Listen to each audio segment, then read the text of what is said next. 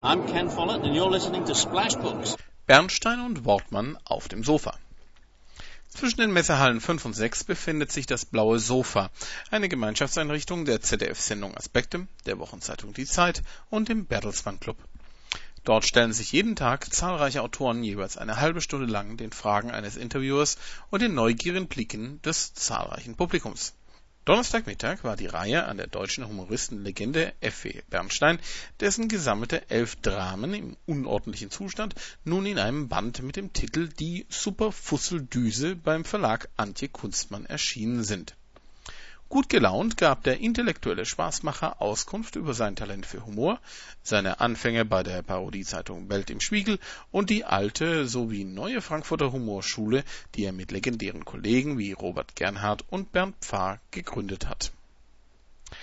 Dabei wurde immer wieder deutlich, was für eine ernste Sache Humor doch eigentlich ist, nämlich Kunst und Wissenschaft und Bernstein muss es wissen, hat er doch an der Universität unter anderem als Professor für Karikatur Studenten mit der Materie vertraut gemacht. Zum Schluss gab es dann aber doch noch was zu schmunzeln, als nämlich der wohl bekannteste und beliebteste Reim aus Bernsteins Feder Die größten Kritiker der Elche waren früher selber welche mal eingebettet im Originalkontext zitiert wurde bei Bernstein war der Publikumsbereich vor der blauen Couch wirklich gut gefüllt, aber für den nächsten Interviewpartner quetschten sich mindestens doppelt so viele neue Zuschauer dazu. Handelte es sich doch um keinen geringeren als Regisseur Sönke Wortmann, dessen Doku Deutschland ein Sommermärchen heute in den deutschen Kinos anlief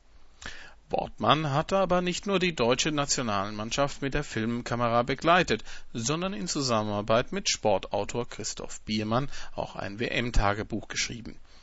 Im Interview mit dem Feuilletonchef der Zeit verriet er dann schon ein paar Einzelheiten, wie seine Haaropfer an den Fußballgott und dass er vor jedem Spiel die Mannschaft mit einem exklusiven Zusammenschnitt von Szenen aus dem vorangegangenen Spiel in Siegerstimmung brachte